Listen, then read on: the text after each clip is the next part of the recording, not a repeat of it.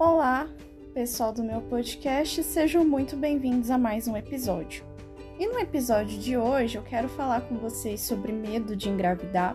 Acho que de uma forma que eu nunca falei antes aqui no podcast, né, nem no Instagram, enfim, apesar desse ser um tema que eu converso bastante com o pessoal aqui, né, com as meninas principalmente que me seguem. Bom, como é que eu me livro desse medo de engravidar? Pessoal, primeiramente eu acho que você precisa separar o medo da fobia, tá? Eu sempre falo sobre isso lá no meu Insta, porque é diferente você ser uma pessoa que, ah, esse assunto me causa um certo incômodo, eu não quero engravidar agora, mas a minha vida sexual não está afetada por isso, né? Eu confio no meu método contraceptivo, vivo tranquila, apesar de ser uma coisa que eu não gostaria agora. Dá aquela coisa que te gera uma ansiedade tão grande, né, que você passa a ter um comportamento evitativo que é fora da normalidade. Então você realmente tem muita ansiedade com o assunto, ou você lê o tempo todo sobre isso, fica caçando, procurando matéria sobre gente que engravidou, com o seu método contraceptivo principalmente, ou você evita o assunto a todo custo, você não quer nem informação, você não quer nem ouvir falar, você não quer nem. Porque só o fato de escutar sobre o assunto te desperta um gatilho, uma crise de ansiedade. Então acho que é assim que a gente tem que separar o medo do pânico, né? Se você só tem receio de engravidar, Existem algumas coisas que eu acho que você precisa saber. Primeiro, você precisa conhecer a fundo o método contraceptivo que você está usando, seja um DIU, seja pílula, seja camisinha.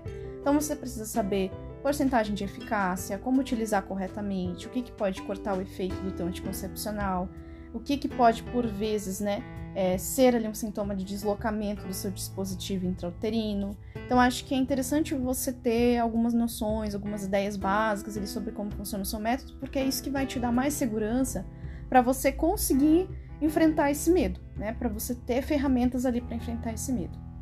Outra coisa, pessoal, que eu penso também, né, que eu sempre converso ali com, com as meninas, é que se você realmente botou na sua cabeça que gravidez agora para você é inviável, você precisa considerar usar mais de um método contraceptivo.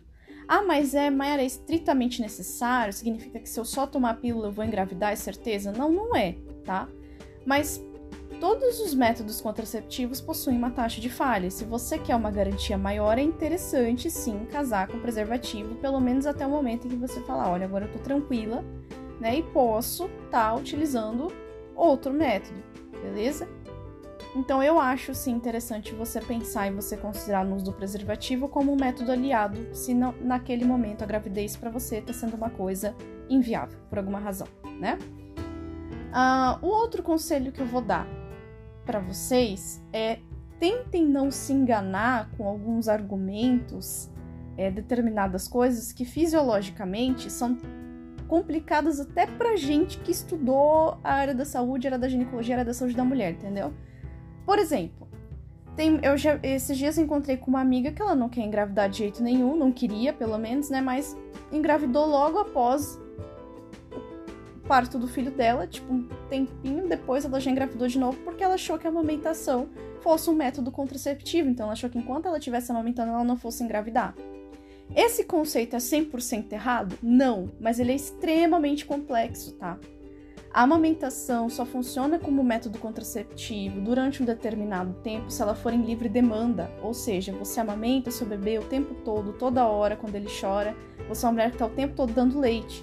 Ainda assim, já existem as pílulas que podem ser utilizadas, que são as mini pílulas, né? As antigas mini pílulas, a gente dá outro nome para elas, mas elas podem ser utilizadas durante a amamentação, tá? Então, veja bem, gente, é... cuidado com essas informações atravessadas. Ai, amamentando não vou engravidar, não é bem assim, tá?